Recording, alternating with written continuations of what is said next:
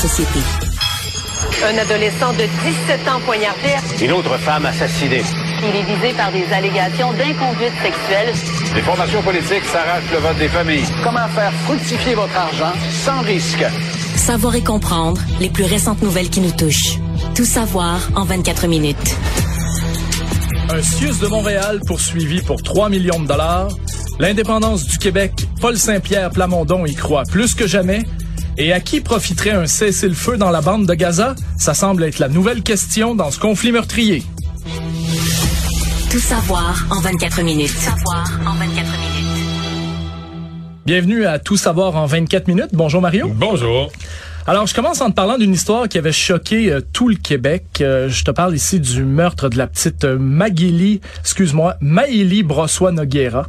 Euh, je te ramène en juillet 2020. Une scène d'horreur Alors, complète. inimaginable. là. Complète, complète. Pire que toute, là. Ah ouais, absolument, absolument. Écoute, la mère de la petite Maëlie avait consommé de la drogue et des médicaments à ce moment-là. Et là, bon, on le sait, hein, c'est souvent un mélange là qui est explosif. Euh, malheureusement, ça n'a pas fait exception cette fois-là. Et elle développe une psychose, mais totale, ne reconnaît plus sa fille ou peu, malheureusement, peu, difficile de savoir ce qui s'est passé dans, Dans sa, sa tête, à ce moment-là. Mais ça reste que elle se tourne vers sa fille et l'assassine de 80 coups de couteau. Euh, la petite avait seulement 10 ans. Euh, je sais que dans les dans les détails, tu sais, de, de cette affaire-là, tu parles de, de trucs inimaginables. La mère qui est sortie euh, de chez elle en disant, paniquée complètement, en disant, je crois que je viens de tuer ma fille, je crois que je viens de tuer ma fille. Alors, tu sais, c'est, je pense que c'est pour te montrer à quel point là, la, la Hmm. Et, psychose et là, si on en parle aujourd'hui, c'est parce que, d'abord, l'histoire est réglée devant les tribunaux au niveau criminel déjà. Là, La ma- Absolument. Mais c'est que là, c'est il y a une poursuite de la famille de l'enfant. Ben c'est ça, c'est que là maintenant là, la, la, la famille espère, la, la famille évidemment, euh, les proches de la, de, de la jeune victime espèrent obtenir 3 millions de dollars du CIUS du centre-sud de l'île de Montréal. Euh, c'est ce CIUS-là qui chapeaute le fameux centre jeunesse euh, et la petite Maëlie était connue dans ce centre jeunesse-là. Donc selon Non, les... des, des plaintes, des rapports que sa mère était pas capable de s'en occuper, euh, Ben- des problèmes de consommation avaient été documentés à la DPJ, Absolument. problèmes de consommation sévères là. Oui, oui, euh, tout à fait. Écoute, en seulement 12 mois, d'avril 2019 à avril 2020, et on sait que le drame est survenu en juillet 2020, donc quand même assez rapproché, il y a eu quatre signalements à la DPJ, euh, donc quatre signalements de faits sur la petite. On parle ici là quand même de risques sérieux de négligence, de mauvais traitement psychologique et de négligence sur le plan éducatif. Fait que, tu sais, en bon québécois, on dirait c'est pas de la petite bière là quand même. C'est des, c'est des, c'est c'est des accusations qui sont assez sérieuses. Trois des signalements ont été retenus, puis malgré tout, ben, le dossier a été fermé par la direction de la protection de la jeunesse. Euh, évidemment, c'était su que la mère avait des problèmes de consommation de drogue. Donc aujourd'hui, euh, on a eu droit à une sortie, évidemment, avec le dépôt de la poursuite de 3 millions de dollars. On a eu droit à une sortie de l'avocate de la famille, qui est la très connue maître Valérie Assouline. Et elle parle d'un système dans lequel de nombreux acteurs ont failli à leur mission principale, qui est celle d'assurer la protection de l'enfant. Mario? Mais j'avoue que c'est un autre. En fait, il y a un côté où tu dis, ouais, fallait que ça se rende. Les tribunaux sont là pour ça. Il fallait que ça se rende devant le tribunal, qu'on, qu'on mesure la responsabilité de chacun. Bon, là, le montant qu'il demande est très élevé, là, ben, mais euh, ne serait-ce que l'évaluation de la. Les tribunaux sont là pour ça, là, d'évaluer la- la- la- le niveau de responsabilité.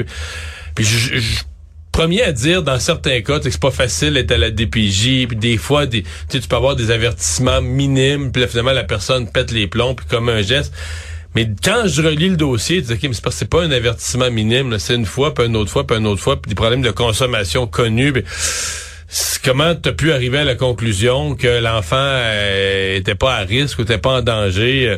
ben, à un point de fermer les dossiers. Tu sais, il n'y a pas de suivi qui est assuré à ce moment-là. C'est qu'on ferme le dossier, tout simplement. Ça veut dire qu'on rappelle même plus une fois par mois pour savoir est-ce que tout est correct, est-ce que l'enfant est nécessaire, est-ce que... Exactement, exactement. Tu sais, on peut se questionner, je pense, euh, évidemment, avec les problèmes de DPJ, on pense tout de suite, euh, malheureusement, au drame de la petite fillette de Granby. Ouais.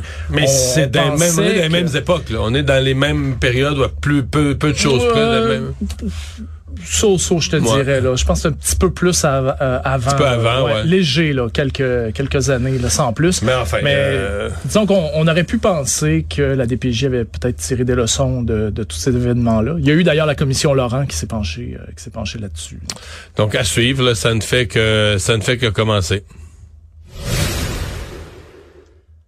Bon, alors, euh, tu as vu ça probablement un peu partout aujourd'hui, hein, le dossier de nos collègues du bureau d'enquête sur le fameux vol de voiture. En fait, c'était ça fait une semaine là, que ça dure. Puis à JA, une semaine dans le journal, mais JA qui est intervenu là-dedans avec un reportage, bon, euh, télé, puis...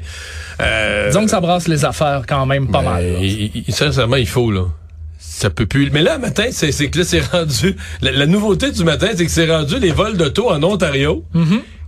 Qui sont ramenés, à- c'est les Québécois qui volent des autos en Ontario pour les, parce que c'est c'est vraiment que c'est le port de Montréal qui est le centre. que c'est ici que l'industrie s'est établie. Absolument. Ben écoute, c'est la porte de sortie pratiquement idéale hein, pour aller à l'étranger. Il y a énormément, énormément de conteneurs. D'ailleurs, euh, dans le port de Montréal, euh, l'année dernière, c'est 580 000 conteneurs qui ont pris le bateau et qui sont allés à l'étranger. Quand on pense que l'Agence des services frontaliers a cinq employés pour contrôler ces 580 000 conteneurs-là, euh, tu sais, je veux Non, dire, c'est pas on peut pas se là. surprendre, tu sais. Non, c'est pas sérieux. Euh, je pense que moi, je, je pense qu'il y a deux affaires. là. Je pense que les autres intervenants du port se lavent un peu les mains sur le plus incompétent. L'agence des services frontaliers est le plus incompétent. Je pense que dans les débardeurs, dans d'autres groupes, là, il y en a, même s'ils le diront jamais, il y en a qui se ferment les yeux aussi. Parce que tu sais, quand t'as du vol d'auto d'aussi gros volume, à un moment donné, quelqu'un qui laisse passer. Ceci dit, celui dont l'or- l'organisme, si on parle d'un, nous on paye des taxes et des impôts là, l'agence des services frontaliers, c'est l'organisme qui devrait être responsable d'autoriser ce qui part, ce qui décolle du port.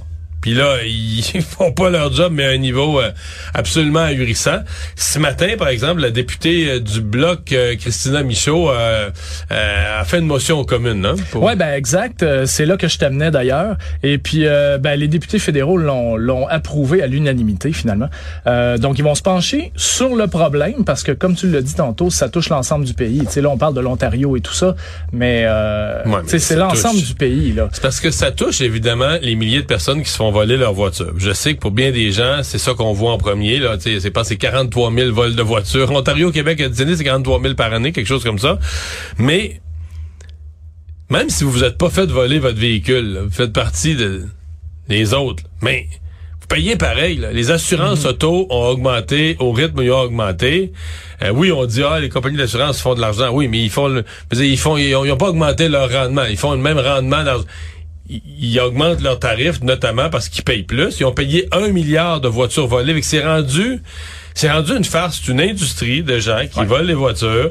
Euh, la police a pas le temps de s'en occuper. Fait que la police, t'appelles la police pour un vol de voiture. J'ai encore eu quelqu'un qui m'a raconté un cas. La semaine passée à l'aéroport, s'est fait voler son véhicule.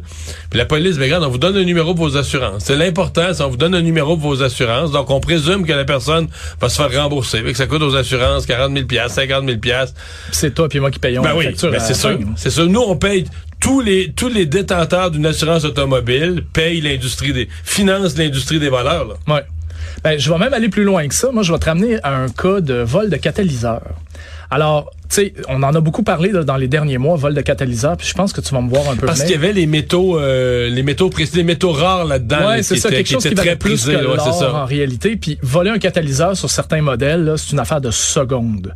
La personne se glisse en dessous avec une scie va-et-vient à pile, coupe le catalyseur, zing, zing, prend le catalyseur, s'en va avec.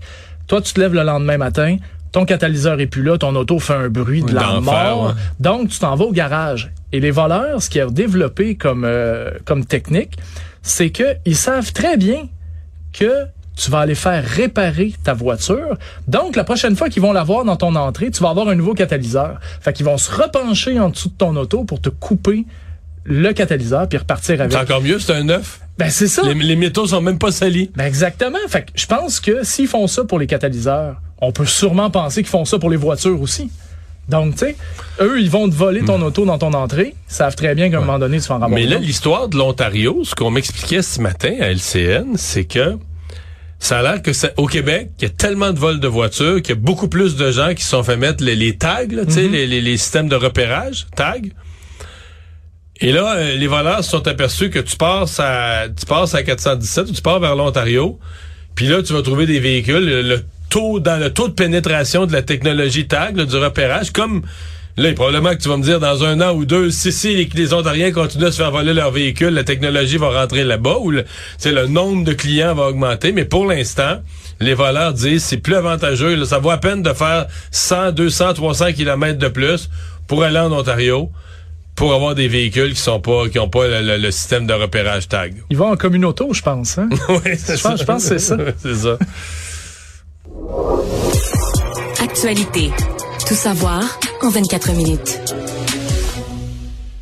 Bon, euh, Mario, je pense que l'indépendance du Québec, là, c'est un sujet que tu connais, euh, tu connais assez bien. Que tout le monde connaît. Ça fait, ça fait, ça fait quoi, 50 ans qu'on baigne là-dedans au Québec? Là, ouais, c'est ça. ça fait longtemps. Euh, ben, sache que le chef du Parti québécois, Paul Saint-Pierre Palamondon, excuse-moi, il lui croit lui aussi. Puis il pense que c'est un projet qui peut être euh, extrêmement viable, tellement qu'il a déposé aujourd'hui son budget de l'an 1. Euh, attention, hein, c'est sûr qu'il a fait plaisir aux indépendantistes pressés.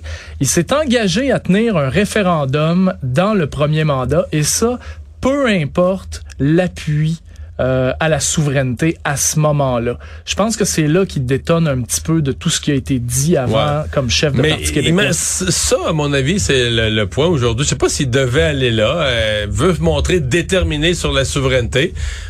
Ça, vient un petit peu brouiller son message sur le budget, le budget de l'an 1 d'un Québec souverain. Euh, parce que je trouve que son budget de l'an 1, sérieusement, j'ai été comme assez impressionné par le document. Euh, ben, je pas que je m'attendais que ce soit cochonné, là, mais genre euh, travail étudiant collégial mal fait. Mais tu sais, la, la, façon dont ils l'ont fait, 84 pages, la quantité de matière, les tableaux, les chiffres, la méthode. Euh, Puis là, je suis pas en train de dire que c'est pas attaquable. Je veux dire, c'est sûr que des économistes qui tiennent au Canada, il y a, y, y a, plein de... Parce que comme c'est un travail hypothétique, mais il y a plein d'hypothèses que tu peux attaquer. Dire vous avez été trop optimiste, c'est tout à fait attaquable, mais sincèrement, le travail est bien fait. Le travail est fait sérieusement. Puis Paul Saint-Pierre de a encore réussi politiquement à ramener une, on va dire, une autre semaine qui a ramené sur son terrain. Là, après le serment du roi, après l'élection partielle dans Jean Talon, après dire, le nombre de semaines il a réussi à ramener au grand détriment, tu sais, c'est les libéraux, les Québec solidaires en peuvent plus là, de dire, voyons, le PQ, ils ont rien que trois députés, ils en sont rendus à quatre. À quatre ouais. Puis ils réussissent toujours à ramener l'actualité sur leur terrain.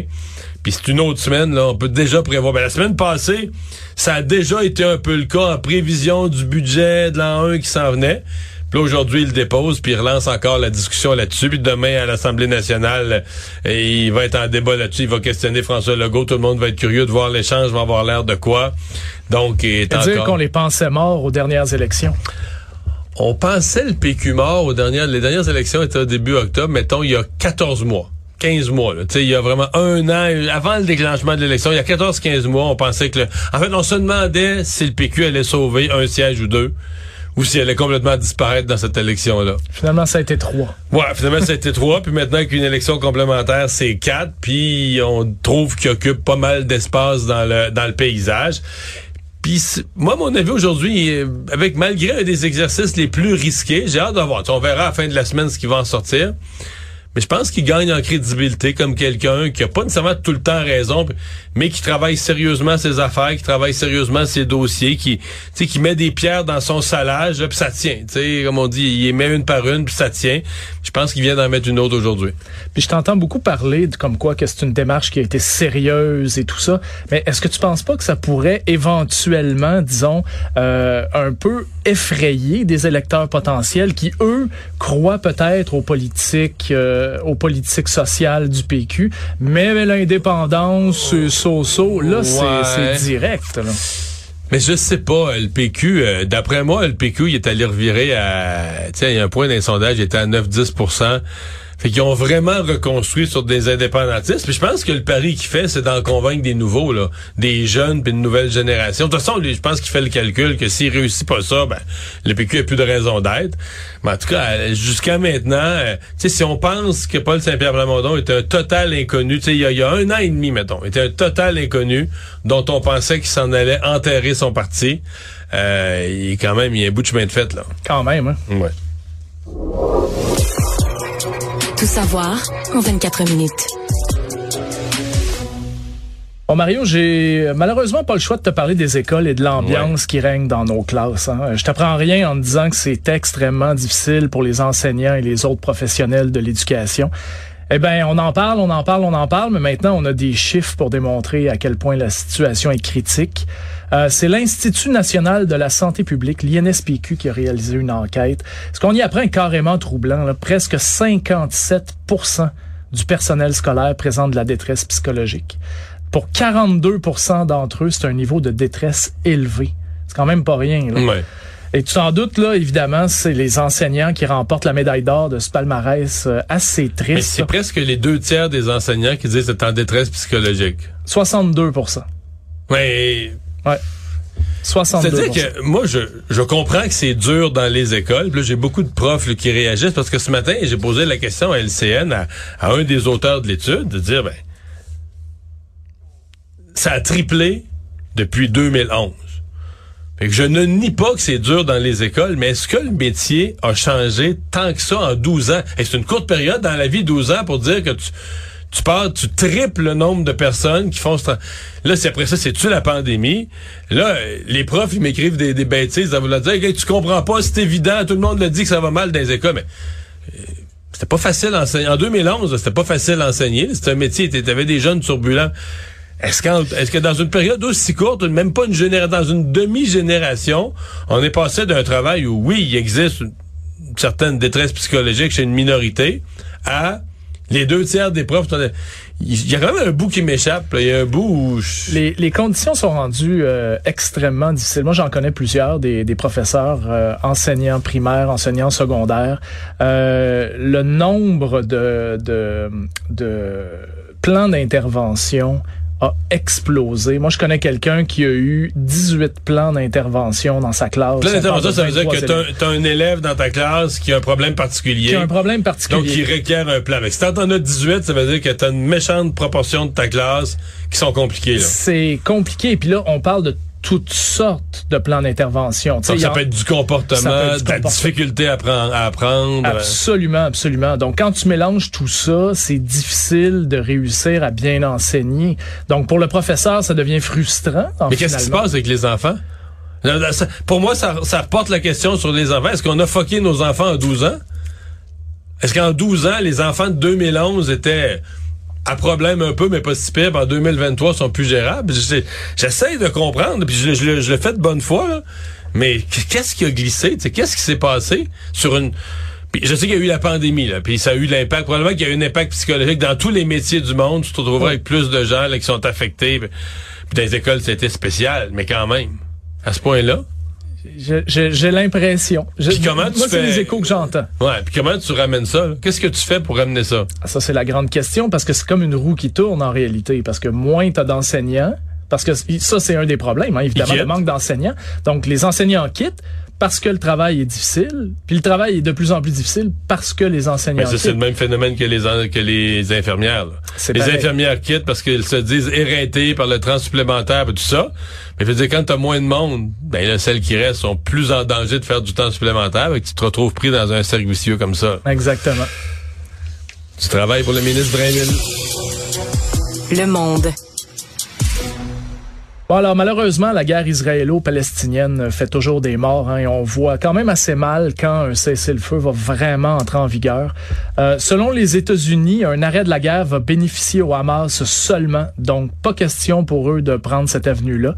De notre côté de la frontière, il y a 23 libéraux fédéraux qui ont signé une lettre pour demander un cessez-le-feu, que le gouvernement se prononce directement pour dire on cesse tout, toutes une, les agressions. Une lettre co-signée avec des députés du NPD puis les Verts ouais. de mémoire. Exact, exact. Euh, eh ben, on a appris aujourd'hui que le, le, gouvernement Trudeau va pas prendre cette voie-là pour l'instant en tout cas, la ministre des Affaires étrangères, euh, Mélanie Joly, euh, elle se trouve à Abu Dhabi en ce moment, aux Émirats arabes unis. Puis elle, elle a dit que euh, un cessez-le-feu, ouais, elle entend les Canadiens qui lui demandent ça, elle entend les gens et tout, mais elle croit que le Hmm. Canada doit continuer à jouer un rôle équilibré. Alors, Ouais. qu'est-ce que ça veut dire, jouer un rôle Ben, équilibré? Ça veut dire que le gouvernement Trudeau est mal à l'aise, je pense que c'est ça. Il prend pas, finit par prendre des positions qui sont semblables à celles des États-Unis, mais sans nommer les choses clairement. Mais là, je dis, c'est fondamental. C'est le droit d'Israël de se défendre. là. Parce que euh, tout, je veux bien qu'on, je suis le premier à le dire, qu'il faut que la réponse d'Israël soit mesurée. Faut qu'on faut pas, faut qu'on fasse attention euh, aux civils. Euh, faut qu'on n'exagère pas. Là, on a commencé à laisser rentrer des euh, des convois humanitaires. On va pas exagérer. là, un blocus qui empêche les gens d'avoir accès à l'essentiel. Tout ça, c'est correct. Mais là, sinon, si tu parles d'un cessez-le-feu, c'est que tu nies le droit d'Israël de se défendre. C'est une guerre qui a été déclenchée par le Hamas. Il y a une guerre, là, a été déclenchée par le Hamas. Fait que là, après ça, il faudrait dire aux gens du Hamas, ils auraient dû y penser avant. Tu sais, si- s'il y a des conséquences, là, il aurait dû, c'est eux qui auraient dû y penser avant, c'est eux qui sont à blâmer. On peut pas blâmer Israël pour une guerre qu'ils n'ont pas déclenchée. On peut les surveiller sur ce qu'ils vont faire, puis moi, je, je- des fois, je rapporte ça chez eux. Si le Québec avait été attaqué comme ça sauvagement un samedi matin par un État voisin, là, où il y a un groupe terroriste, c'est sûr qu'au Québec, la population demanderait à notre gouvernement, à notre armée, aller libérer, aller détruire le, groupe voisin, aller détruire le Hamas. On veut plus vivre ça. On veut plus jamais vivre un matin où ça débarque avec des euh, des armes, ça nous tire des roquettes. Donc, moi, j'ai aucun doute sur la détermination d'Israël. La guerre prendra deux mois, trois mois, quatre mois. Ils vont vouloir désarmer le Hamas jusqu'au dernier entrepôt, lieu de fabrication de roquettes. Ils vont vouloir tout, tout, tout, tout raser, là, ce qu'il y a de, mil- de, de militaires. Or, comme essaient de l'expliquer les, les porte-paroles israéliens, il n'y a pas ça là, dans la bande de Gaza, un édifice qui s'appelle entrepôt militaire avec euh, un logo. Les entrepôts militaires sont dans les sous-sols des écoles, des hôpitaux. Les lance-roquettes sont sur le toit des écoles. Sais, ils ont placé leurs affaires d'une façon à ce que la population, les institutions civiles soient un peu comme des boucliers. Fait que là, c'est la job d'Israël. Comment tu démantèles une organisation armée qui est tricotée dans la vie civile, là, où les entrepôts d'armes, tout ça. Euh, c'est quelque chose d'un peu unique dans l'histoire de l'humanité. C'est pour ça. Puis quand je dis ça, je suis pas en train de dire ça justifie qu'ils bombardent des écoles pendant les heures de classe ou qu'ils bombardent des hôpitaux. Je suis pas en train de dire ça. Je suis en train de dire que ça doit, ça doit être des frappes d'autant plus chirurgicales. Mais on est là-dedans, là. Puis ça, c'est... on le- la journée que la Hamas a frappé, on, on le savait que ce serait pas beau, là, que la Hamas a déclenché quelque chose qui serait pas, qui serait pas beau. Est-ce que tu penses que l'incursion terrestre à ce moment-là d'Israël dans la bande de Gaza pourrait peut-être aider à sauver Oui. une partie de la population? là? Oui, à faire des interventions plus chirurgicales que des frappes aériennes. Sauf que là, tu rentres dans la question délicate. Plus tu bombardes, plus tu défais les capacités euh, du Hamas. Donc, tu réduis le nombre de pertes humaines parce qu'une opération terrestre, là, t'as l'armée d'Israël qui rentre dans la bande de Gaza. Ils connaissent pas le terrain, ils connaissent pas les tunnels, ils connaissent beaucoup moins le terrain, en fait. Ça va coûter cher en vie humaine, là. Je veux dire, des pères et des mères de famille qui étaient, surtout des, des pères, là, qui étaient des informaticiens le mois passé. Puis là, maintenant, ils ont été appelés dans la force de réserve. Puis là, ils vont faire partie de cette opération-là, puis ils vont se faire tuer. Je dis informaticien, mais j'aurais pu dire n'importe quel autre métier. Il va en avoir plein, là. Fait que je pense qu'Israël se dit, avant de faire l'attaque terrestre, c'est le principe militaire. Là. Tu sais, on va essayer de défaire le plus possible les capacités militaires de l'autre avant de débarquer. là. En ce moment, euh, je termine euh, cette nouvelle-là en te disant qu'il y a 1400 personnes qui ont été tuées en Israël et plus de 5000 dans la bande de Gaza euh, jusqu'à maintenant. Malheureusement, ce sont, euh, ce sont toujours lourd bilan. Oui, tout à fait. Une, une petite nouvelle très rapide. Euh, je te parle de Joseph Emerson, qui est un pilote de ligne, qui lui a décidé de rentrer chez lui dans le cockpit d'un avion euh, d'un collègue. C'était pas lui qui était aux commandes. Et que, euh, Dieu sait ce qui s'est passé, il a décidé d'éteindre les moteurs de l'avion en plein vol. Alors, euh, heureusement, il a réussi à, être contenu, donc il a pas, pas parvenu à faire ça. Mais quand il est arrivé au sol, les autorités américaines lui ont dit tout, tout, tout, ça se passera pas comme ça. Ils ont arrêté Monsieur Emerson. Maintenant, je pense qu'il voyagera pas sur un avion de sitôt. Il est accusé de 83 euh, tentatives Parce de qu'il y avait meurtre. 30, 83 Parce qu'il y avait passagers. 83 personnes à bord. Donc, euh, mauvaise idée, je pense. euh, Mais il- on sait-tu, est-ce que lui a donné une version des faits de ce qu'il essayait de faire, de ce qu'il voulait faire? l'instant, tout ce Est-ce qu'on que peut c'est un suicide fou? Ben, est-ce qu'il faisait une joke, il, il voulait tester si le pilote allait être bon, pas de moteur pour atterrir un plan vol plané ou? Euh, je pense que ça s'est pas mal battu dans le cockpit en réalité pour essayer de le maîtriser. Ben, quel- Non, une bulle au cerveau. 83 tentatives de meurtre. Une grosse bulle au cerveau. Résumer l'actualité en 24 minutes, c'est mission accomplie.